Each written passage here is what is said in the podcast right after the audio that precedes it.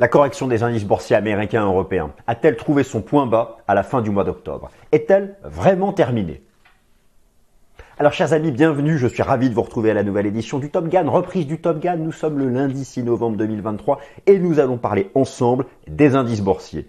Des indices boursiers du marché action qui ont connu, vous l'avez suivi, une phase corrective marquée, appuyée entre le mois de juillet et la fin du mois d'octobre, une correction qui a laissé même envisager la résurgence, la reprise du grand marché baissier de l'année 2022, et puis finalement, fin octobre, des supports techniques majeurs, d'ailleurs que nous avions vu ensemble ici dans les colonnes du Top Gun, en particulier cette frontière technique sur l'indice S&P 500, cette frontière technique des 4100-4200 points, indice S&P 500 qui fait référence pour représenter la haute finance occidentale, eh bien, le support a tenu.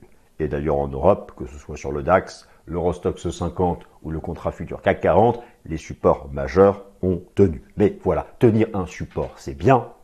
Maintenant, il faut franchir une résistance, il faut sortir de ces structures baissières par le haut pour vraiment dire que la correction est terminée. Alors, bien sûr, ici, je ne vais pas simplement faire ce que je viens de vous dire. Ce serait trop facile. On va tout reprendre. Voilà le plan de cette émission. Je vous propose d'abord de revenir sur les raisons fondamentales qui ont créé cette correction de trois mois. C'est une correction de trois mois. Écoutez, elle a commencé euh, fin juillet et puis elle s'est terminée peut-être provisoirement à la fin du mois d'octobre. In extremis, c'était chaud. Vous avez vu le S&P 500 qui, à quelques dizaines de points près, menaçait d'enfoncer ce que moi j'appelle la vague 1. Vous savez, cette structure fractale haussière en place depuis octobre 2022. Eh bien, ça a tenu in extremis. Bon. Alors, les raisons, nous allons les passer en revue. La récession, l'inflation, l'intransigeance de la Fed, la Chine, bien sûr, le risque géopolitique, le rebond de l'inflation nominale, la résilience de l'économie américaine, les nouveaux records de rentrée des taux d'intérêt obligataires. J'en ai, fait des, vidéos sur ce sujet. D'ailleurs, les taux obligataires semblent euh, avoir peut-être trouvé un point haut. Point bas des actions, point haut des taux obligataires. Bon, peut-être un rapport dans tout ça. La Fed aurait... On va faire un peu de... On va faire un peu de... Conjugaison. Un T ou pas de T La Fed aurait atteint son taux terminal. C'est ce que le marché semble vouloir croire. Mais vous savez, le marché a tendance à vouloir très facilement croire que la Fed a atteint son taux terminal. En tout cas, la semaine dernière, il est vrai, Jérôme Powell a laissé entendre voilà, que maintenant ce qui compte, c'est plutôt le temps, la durée. Le taux terminal, le, taux de la Fed est à 5,50.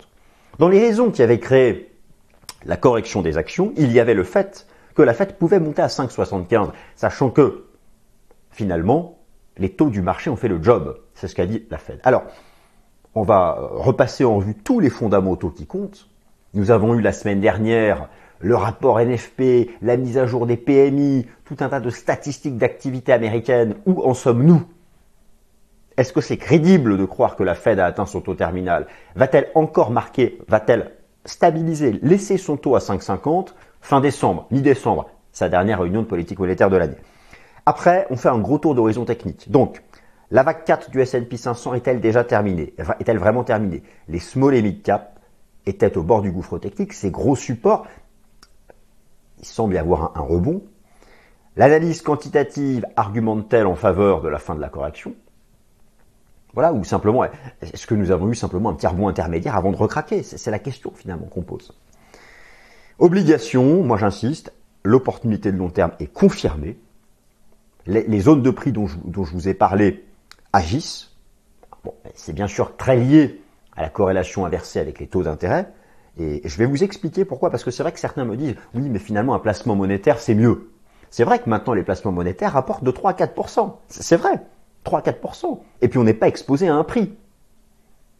Mais je vous confirme qu'il vaut mieux acheter des obligations maintenant que de tout mettre sur des fonds euros de vos contrats d'assurance vie ou que, sais-je encore en placement monétaire. Pourquoi? Vous pouvez me poser la question pourquoi? Alors que les taux sont assez proches. Mais je vais tout vous réexpliquer dans la partie obligations. D'ailleurs, j'ai chapitré. Hein. donc si vous voulez directement à la partie obligation, sentiment participation, et enfin ce bon vieux CAC 40. Y a-t-il eu dans la correction de trois mois des opportunités techniques de long terme C'est parti.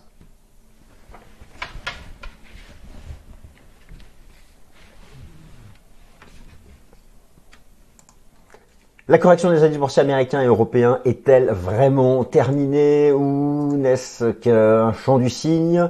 Eh bien, c'est ce dont nous allons parler. Le programme s'affiche sous vos yeux. Je viens de vous le détailler, donc on passe directement à la première partie. Les raisons de la correction des actions entre juillet et octobre 2023 sont en train de s'estomper. Elles n'ont pas disparu, elles sont en train de s'estomper. Alors déjà, de quoi parlons-nous? Lorsque je parle de la correction euh, euh, de cette, correction que j'interroge. C'est ça en fait l'objet de cette vidéo. J'interroge, je vous interroge, je m'interroge, j'interroge tout le monde pour savoir si cette correction est terminée. Quelle correction De quoi est-ce qu'on parle? Alors, je vous résume ça. Vous avez ici l'indice S&P 500 depuis euh, le, point bas du bear market en 2022, octobre 2022 et la reprise fin juillet 2023. C'est cette correction là que j'interroge. Et en particulier donc ce fort rebond ici à, la limite de basculer. C'était ici, hein. la, zone frontière, c'était la 4002, 4080. Je vais vous réexpliquer pourquoi dans la partie vague d'Elliott. Et ça a tenu. Maintenant, est-ce que ce rebond-là est suffisant A-t-on franchi les... Bon, ben, nous allons parler de tout ça. Mais c'est vrai qu'au final, lorsque vous regardez euh, en bourse la performance des différents actifs financiers ici entre juillet et octobre 2023, vous avez ici le gros paquet des indices boursiers et eh bien forcément aussi des obligations à duration longue, c'était la chute. C'était la chute, à la différence de Bitcoin ou des taux obligataires. Donc, c'est ça que j'interroge dans cette vidéo. Est-ce que cette chute des indices boursiers et des obligations a enfin trouvé son point bas? Alors pour en parler, bien sûr, déjà, euh, il faut comprendre que il y a eu des, raisons. Il y a eu des raisons à cette correction. Euh, première raison, le rebond des mesures de l'inflation nominale en Occident et la crainte d'une seconde vague d'inflation hors de contrôle, forgée sur le rebond de plus de 30% du prix du pétrole depuis la fin du mois de juin dernier, et il y a eu une crainte de contagion de l'inflation sous-jacente à l'inflation sous-jacente qui, elle, est toujours en, tendance baissière. Alors, cette crainte, si vous voulez, je, vous remontre ici les, mesures de l'inflation aux États-Unis, je vais zoomer. Voilà, ce qui a stressé un peu le marché, c'est ça. Vous voyez, la, courbe bleue et verte ici. Ici, ce que vous avez, en fait, c'est les, comment dire, c'est l'inflation aux États-Unis selon le CPI et le PCE.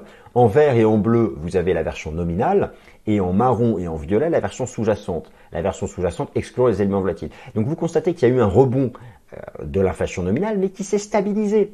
Et l'inflation sous-jacente continue de baisser. Mais c'est ça, c'est en grande partie forgé sur le rebond du prix du pétrole. C'était la raison, euh, la raison principale. Alors maintenant, où en sommes-nous? C'est dans la partie 2 où j'interroge les fondamentaux maintenant. Là, je vous reliste simplement les raisons.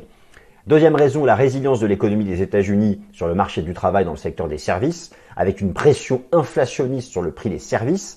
Et c'est une composante essentielle, l'inflation des services, que suit la Fed, en particulier au sein de l'indice des prix PCE. Et donc, ces deux premières raisons, l'intransigeance restrictive de la Fed qui a découlé des deux premiers points mentionnés ci-dessus, et, donc il y avait, il y avait une probabilité non négligeable que euh, la Fed aille jusqu'à 5,75. Voilà, là je vous reliste les raisons du passé. Hein. Attention, elles s'estompent, elles ont été mises à jour. J'en parle dans un instant. Donc voilà, c'est ça qui crée le stress. Oui, parce que lorsqu'on s'interroge sur la fin potentielle d'une correction, euh, euh c'est pas juste moi je pense que oui, moi je pense que non. Je pense que euh, un bon raisonnement consiste à partir des raisons qui l'ont causé et déjà voir si elles sont encore actives. Alors soit elles sont encore actives, soit elles ont atteint leur point culminant, soit elles sont à mi-chemin, soit elles ont disparu. Voilà, c'est ça que j'interroge. Les nouveaux records pluriannuels des taux obligataires, alors ça, ben oui, vous l'avez suivi, nous l'avons suivi ensemble. À la rentrée, les taux d'intérêt, notamment à long terme en Europe et aux États-Unis, qui ont fait de nouveaux records de 15 ou 20 ans, voilà ce qui expliquait en grande partie la correction des actions. Bien sûr, cinquième raison, une récession économique de plus en plus probable en Occident, en particulier au sein de la zone euro, et l'Allemagne, elle, bon bah écoutez, les, jeux sont faits pour l'Allemagne, qui est, euh, je vous montre ici, qui rappelle du, PIB de l'Allemagne, vous avez ici pour chaque trimestre le taux de croissance annuel du PIB allemand, bon voilà, pour ça va être très difficile à l'Allemagne d'échapper à la récession sur l'ensemble de l'année de, 2023. Et donc, enfin, sixième raison, et qui a beaucoup agi à la baisse sur les indices européens, du fait de leur exposition au commerce mondial, et, par exemple le secteur du luxe est très exposé à la Chine, c'est pour ça que vous avez eu des forts replis de, des Kering, de LVMH, de Hermès, de L'Oréal. Alors d'ailleurs, dans la dernière partie, je, je, vais vous, vous, dire si parmi ces titres de luxe, est-ce que certains sont revenus sur des gros supports? Parce que tout le monde me demande est-ce qu'il faut acheter LVMH Il pas que LVMH, vous allez voir. Bon, et, c'est pas forcément la meilleure. Bon, la, Chine. Donc voilà, ça, ce sont les raisons qui ont créé, qui ont été à la source de la bête. Alors maintenant, on va faire un point sur les fondamentaux immédiats avant de passer à la grosse partie technique. Ce qui a donné de l'air, parce que voilà, c'est intéressant. Donc il y a eu un rebond, il y a eu fin octobre, tout début novembre, un rebond qui, a pu surprendre par son amplitude, mais en même temps, bon, on était sur des gros seuils techniques. Maintenant, ce rebond, euh, ces raisons sont bien sûr fondamentales. Alors, c'est soit que la liste des sources de, pression baissière que je viens de vous lister, elles ont soit disparu, soit elles se sont estompées, soit, voilà, elles arrivent à un point culminant. Est-ce que le marché se trompe Ça, seul l'avenir nous le dira. D'où l'intérêt de suivre chaque semaine les mises à jour macro. Mais voilà. Donc, donc la Fed, ça c'est la première raison qui a permis le rebond. C'est un, pari encore peut-être risqué que, fait le marché. La Fed aurait, aurait, encore une fois, atteint son taux terminal. Alors, suite à la, décision de, politique monétaire de la Fed qui a été rendue la semaine dernière, eh bien, le marché est à la fois, est, à nouveau, prend, je pense encore un, gros risque. Vous avez ici donc les prochaines dates, les prochaines réunions de politique monétaire de la Fed, et là vous avez la probabilité d'action de la Fed. Alors c'est basé sur le prix des contrats futurs négociés à la bourse de Chicago sur le taux d'intérêt des Fed Funds, pour être précis. Et donc, le marché se plaît à croire qu'à 80% de probabilité, même en décembre prochain, la Fed ne montera pas son taux, puisqu'actuellement il est à 5,50. Et le marché se plaît à croire aussi que euh, au premier trimestre 2024, la Fed non plus ne montera pas ses taux. Et enfin, le marché se plaît à croire que dès l'été prochain, les taux baisseront. Vous savez que le marché a régulièrement été dans l'erreur. La Fed d'ailleurs le répète souvent. Maintenant, ça va dépendre des prochains fondamentaux et en grande partie de la dynamique de la désinflation et de plus en plus, suite à la publication du rapport NFP vendredi dernier, de, de la dynamique du marché du travail aux, aux États-Unis.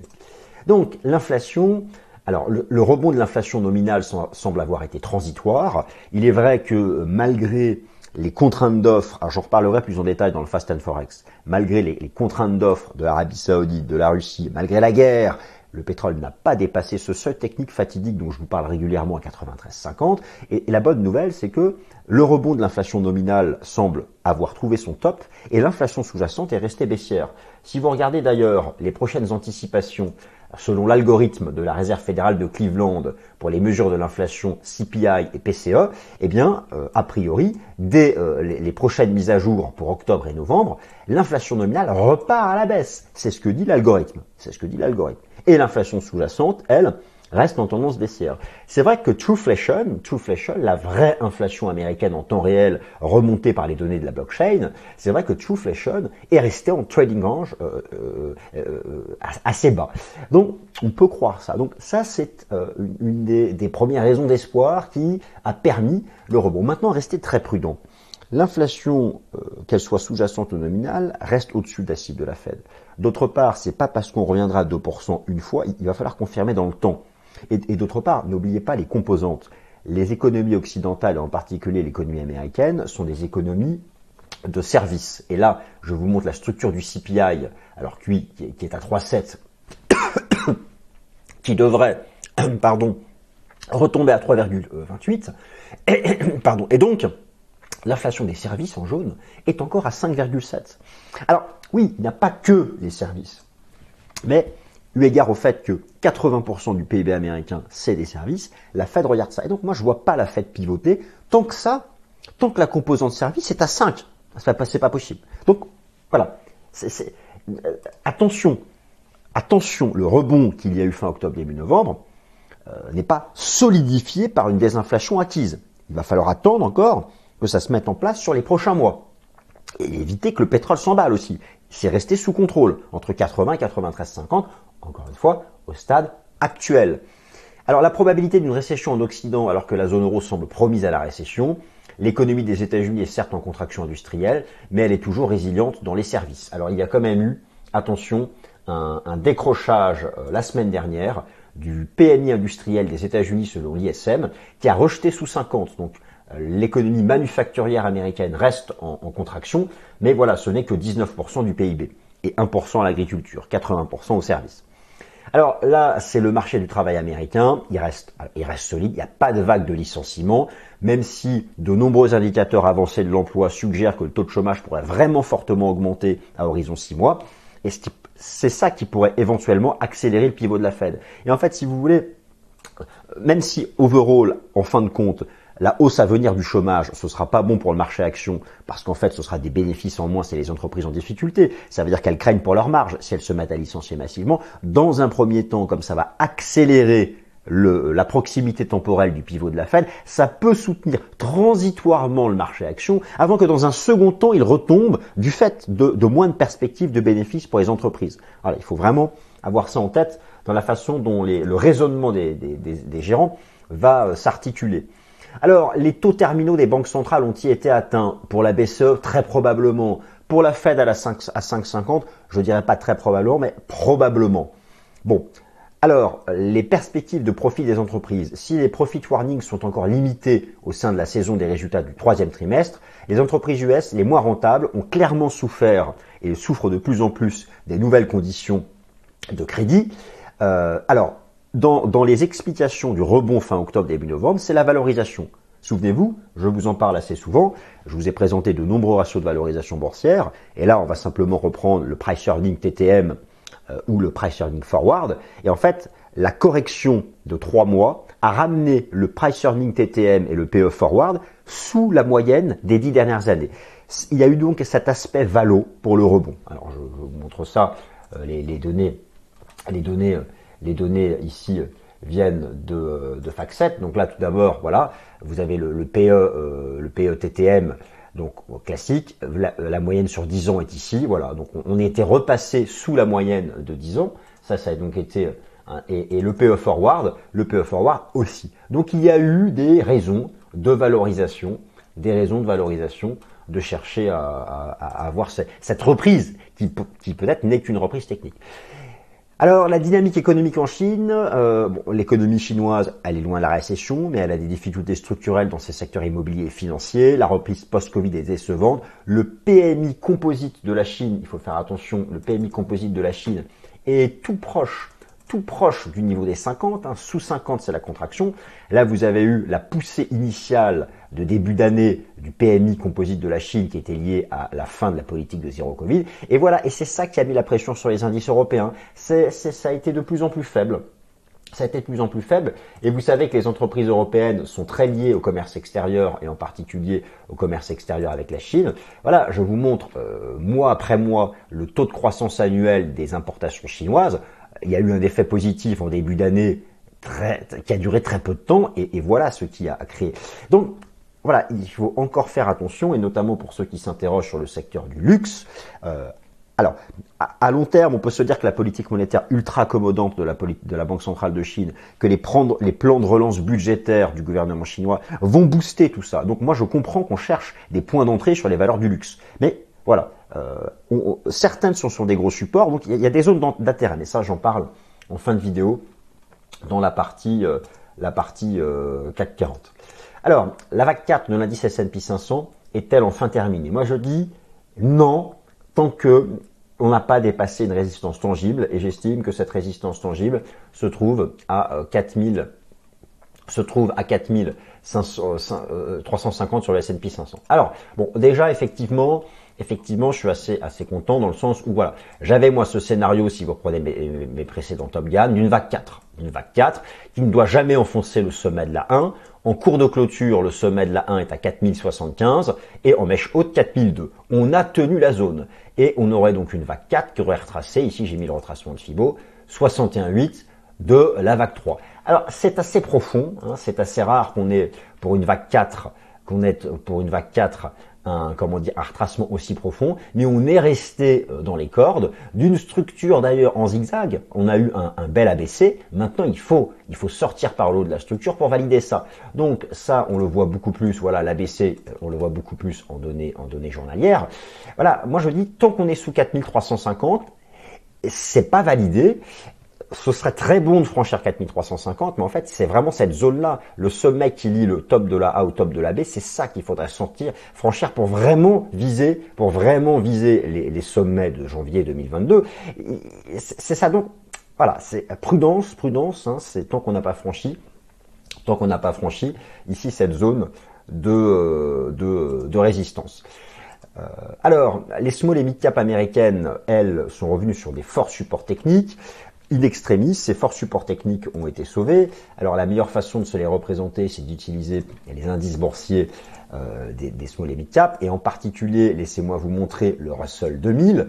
C'était chaud, le marché était sorti par le bas d'une structure en triangle, mais regardez comme il s'est accroché à ses plus bas ici de juin 2022 et d'octobre 2022. On le voit beaucoup mieux ici donc en données journalières. C'était le bord du gouffre technique pour les small et mid cap américaines. Il y avait une belle divergence haussière ici qui, qui, est venu faire écho à la divergence baissière qui avait miroir qui avait déclenché la correction.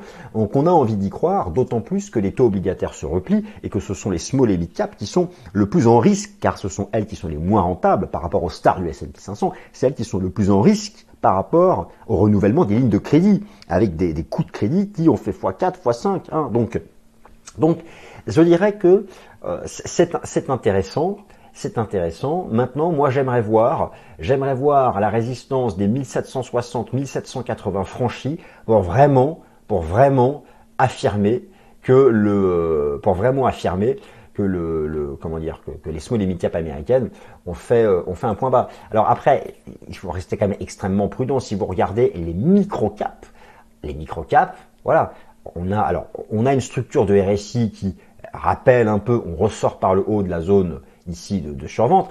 Mais là, j'aimerais voir au moins cette résistance franchie, au moins refranchir à la hausse les 100 points pour affirmer que le marché y a trouvé donc un, point bas. Et lorsque vous regardez aussi la structure du, du Nasdaq 100, ça, ça ressemble au S&P 500. Nous aurions donc terminé une vague 4. Bon, très bien. Mais là aussi, pour vraiment affirmer que la vague 4 est terminée, il faut sortir de la structure par le haut et il faudra être capable de dépasser ici cette trend-là. donc là aussi, les jeux ne sont pas forcément faits. Donc voilà, surveillez vraiment ces résistances euh, cette semaine euh, euh, et, en particulier les, les 4350 de l'indice S&P 500. Alors, l'analyse quantitative est, effectivement argumente en faveur de la fin de la correction du, S&P 500. Alors, en ce qui concerne l'analyse quantitative, vous savez que je me tourne, je me tourne vers le pourcentage d'actions du S&P 500 au-dessus d'une sélection de, de moyennes mobiles, et en particulier, je trouve très efficace le pourcentage d'actions du S&P 500 au-dessus de la moyenne mobile à 50 jours. Et c'est intéressant de noter que ici, vous avez eu donc le, le donc, euh, fin juillet 2023, 73% des actions du S&P 500 étaient au-dessus de la moyenne mobile à 50 jours. Voilà, c'était donc, c'était voilà, c'était le point haut. On était en zone de surachat, voilà. Et donc là, on s'est repris, on a fait un rebond donc à la fin, euh, à la fin du mois d'octobre. Et c'est intéressant de noter que ce rebond se fait dans la zone de rebond historique de long terme. On en est ressorti par le haut et euh, fin octobre 2023, il y avait moins de 15% d'actions du S&P 500 au-dessus de la moyenne mobile à 50 jours. C'était un signal de survente et c'est venu rappeler euh, le point bas de mars 2022 ou encore d'octobre 2022. Donc l'analyse quantitative suggère que oui, nous aurions terminé cette vague 4 et que euh, pourrait se profiler le dépassement des 4350. Bon, voilà. En tout cas, il s'agit ici du message de l'analyse euh, quantitative. Obligation, l'opportunité de long terme est confirmée par la proximité des taux terminaux des, banques centrales. C'est bien mieux que les placements monétaires. Alors, ça, je vais être clair sur ce sujet. Euh, oui, euh, les obligations à duration longue sont allées plus bas que ce que je pensais, euh, mais elles ont vraiment atteint les, ultimes supports, ils ont réagi favorablement. Pour la partie courte de la courbe des taux, on est toujours resté sur support, sous les 5 ans. Maintenant, certains me disent, mais Vincent, euh, je préfère un placement monétaire. C'est vrai que les taux d'intérêt des placements monétaires ont augmenté et il n'y a pas de risque de prix. Hein, sur vos contrats d'assurance vie, vous prenez du fonds euro, c'est du 3-4% et il n'y a pas de risque de prix. Alors que vous prenez une obligation qui ferait du 4 ou 5%, mais alors vous avez les 4-5% à la fin de l'année, mais, mais vous avez le prix qui peut baisser. Oui et non. Les placements monétaires, les taux d'intérêt, ils font fluctuer en permanence. Lorsque l'inflation sera vaincue, lorsqu'on sera en récession et que les banques centrales vont pivoter, vos placements monétaires, vos fonds euros, ça va faire 4, 3, 2, 1, ça va revenir à 1% par an. Alors que votre obligation que vous achetez maintenant à 4-5%, le taux il est fixe. Il est fixe sur toute la durée. Et en plus, le prix rebondira parce que les banques centrales vont pivoter. Mais déjà, même, euh, simple fait, ayez conscience qu'un placement monétaire, votre taux d'intérêt n'est pas garanti chaque année. Ça fluctue en fonction des taux d'intérêt du marché, euh, des taux d'intérêt monétaire du marché. Alors que l'obligation, lorsqu'elle est souscrite, vous gardez votre taux jusqu'à l'échéance.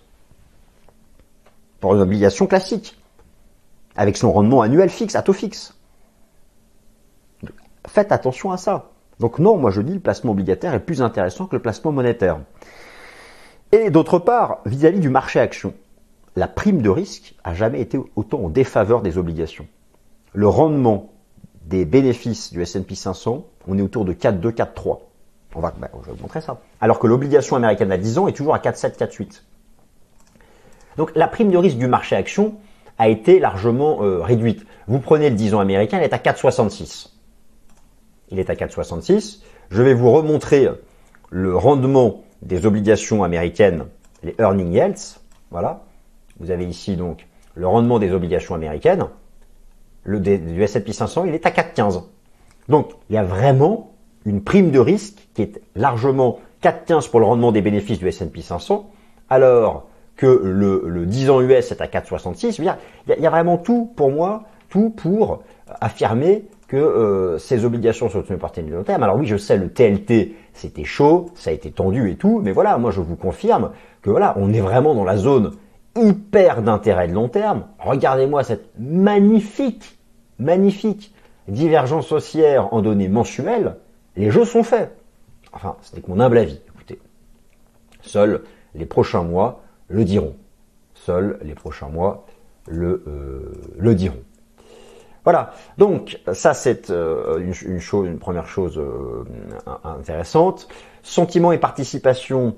Alors, est-ce que le point bas a été trouvé? Écoutez, on peut utiliser ces données de manière contrarienne et effectivement, il y a eu ce qu'on observe. J'utilise ici donc le dernier sondage réalisé par l'association américaine des investisseurs particuliers. Et ce que l'on note, c'est qu'à la mise à jour qui a été réalisée la semaine dernière, nous avons eu, lorsque le S&P 500 était au plus bas, nous avons eu 50% de baissiers. Nous sommes euh, euh là 20 points de pourcentage au-dessus de la moyenne historique. Le réservoir des vendeurs était archi rempli. C'est ultra favorable, ça va dans le sens de l'analyse quantitative, ultra favorable à, dire que cette vague 4 aurait été terminée donc entre les 4080 et 4200 points. Maintenant vous avez compris, il faut franchir la résistance des 4350 points pour vraiment pouvoir argumenter définitivement dans cette direction. Et maintenant, CAC 40, quelques opportunités de long terme? Alors, quand, quand on se pose la question de savoir, est-ce qu'il y a, suite à une période de baisse, lorsqu'on se pose la question de savoir s'il y a des opportunités, il y a une façon simple de procéder. Vous prenez sur la période, vous isolez sur la période la performance des actions. De base, de base, c'est ça. sur, entre fin juillet et fin octobre, où sont les baisses? C'est ça l'idée. Maintenant, est-ce que ces baisses sont intéressantes, fondamentalement et techniquement Ah, on va faire le luxe. Vous allez voir que lorsque vous regardez, je vous propose moi de regarder la heatmap du CAC 40 ici, donc sur la période entre euh, fin juillet et fin octobre. Donc chaque quadrilatère représente le poids de l'action dans le CAC 40. Donc là, vous avez bien sûr les stars du luxe et euh, la couleur, la performance. Donc effectivement, voilà, ça saute aux yeux. Euh, qu'est-ce qui a fait baisser le CAC sur cette période? C'était LVMH, L'Oréal, Kering, Hermès, Pernod Ricard, Schneider, BNP. Voilà, on se dit bon, alors est-ce que dans ce rouge, y, a t-il des opportunités? Moi, je vous ai parlé de la Chine, effectivement, la Chine, euh, moi, moi, je me dis, vous savez, qu'à long terme, cette politique ultra accommodante, politique monétaire ultra accommodante de la Chine et cette politique budgétaire de soutien va finir par avoir un impact positif.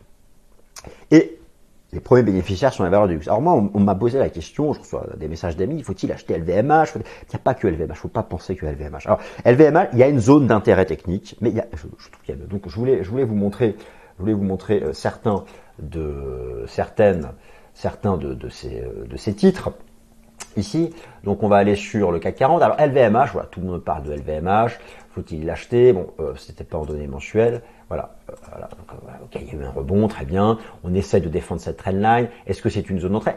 La, vraie zone, la vraie zone d'intérêt, d'entrée, qui serait parfaite, c'est celle-ci, les 543, 595. Mais c'est vrai que là, le marché semble se stabiliser. On a l'impression un peu au milieu de nulle part. Alors non, si vous y ajoutez les enseignements du système Ishimoku, vous notez que c'est un superbe rebond de la lagging span ici sur le bas du nuage. Donc c'est moi pour moi cette zone des 650, on, l'a à peine approchée d'ailleurs. Why not? Après, voilà, on ne sait pas encore si la correction est définitivement terminée, euh, mais je, peux comprendre.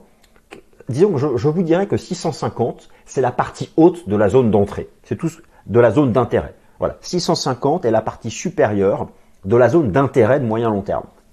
Maintenant, euh, après avoir regardé d'autres valeurs du luxe, je trouve qu'il peut y avoir un intérêt plus important sur notamment euh, Kering, un intérêt plus important sur Kering, où on a vraiment ce gros niveau ici euh, horizontal. On a cette grosse phase, on, le voit, on le voit, je trouve encore mieux en mensuel. On a ce gros support ici horizontal. Alors c'est un niveau là que je trouve plus fort, plus intéressant, et, euh, et, euh, que, que, que, le niveau des les, les, voilà les, les, 350, le marché s'en est, s'en est approché. Voilà, alors que sur, sur LVMH, on est plus sur la partie haute de la zone d'entrée. Là, je trouve que sur sur Kering, ça m'intéresse un peu plus. Bon, très bien, ça c'est la première chose. Alors ensuite, il y en a une autre euh, qui, qui, qui, compte, qui est, un, qui est intéressante, c'est Hermès. Hermès, finalement, on a alors on a tenu le premier support, on rebondit sur le nuage. Voilà, et regardez comme la lagging span est venue tenir ici la Kijun. Donc en fait, si vous voulez, si on se pose la question ici des valeurs, euh, des valeurs euh, du luxe et L'Oréal, j'aime un peu moins. Voilà, moi je me précipiterai pas forcément sur sur LVMH, même si cette zone des 650, ok, mais ça peut être un poil en dessous. Voilà, j'aurais plus de facilité avec euh, avec Kering et avec Hermès. Alors ensuite, il y a Schneider qui n'a rien à voir, qui n'est pas dans le luxe qui est, vraiment une, action cyclique. Euh, c'est la première à acheter lorsque le CAC 40 revient sur un gros support. Alors le rebond est déjà puissant. Le rebond est déjà puissant sur Schneider. Ça, il n'y a pas de, a pas de sujet. Avec une belle reprise d'ailleurs ici en, en V-bottom, dans la partie basse ici, voilà, dans la partie basse du nuage, une belle, un beau rebond ici sur la SSB. Je dirais que ce qui peut être intéressant sur Schneider, c'est d'acheter un retracement Là, on fait une espèce de reprise en V. Cette phase-là, on va forcément la retracer, d'acheter un retracement pour tenter ensuite une reprise en direction des, euh, des, plus hauts. Voilà, bon, écoutez, je voulais simplement vous dire un mot ici sur, euh, sur ces valeurs de luxe, parce que ce sont vraiment elles qui ont le plus baissé en lien avec, euh, avec la Chine. Mais voilà, je me précipiterai pas forcément pour LVMH, sur LVMH, et donc vous l'avez compris, je trouve Kering et Hermès plus, plus net sur le plan technique, en tout cas pour gérer son risque. Voilà, chers amis, ainsi s'achève cette vidéo sur la correction des indices boursiers. J'espère que vous l'avez trouvée suffisamment complète, qu'elle vous a intéressé. Merci encore pour votre soutien, vos likes, et je vous souhaite euh, un excellent début de semaine. Merci.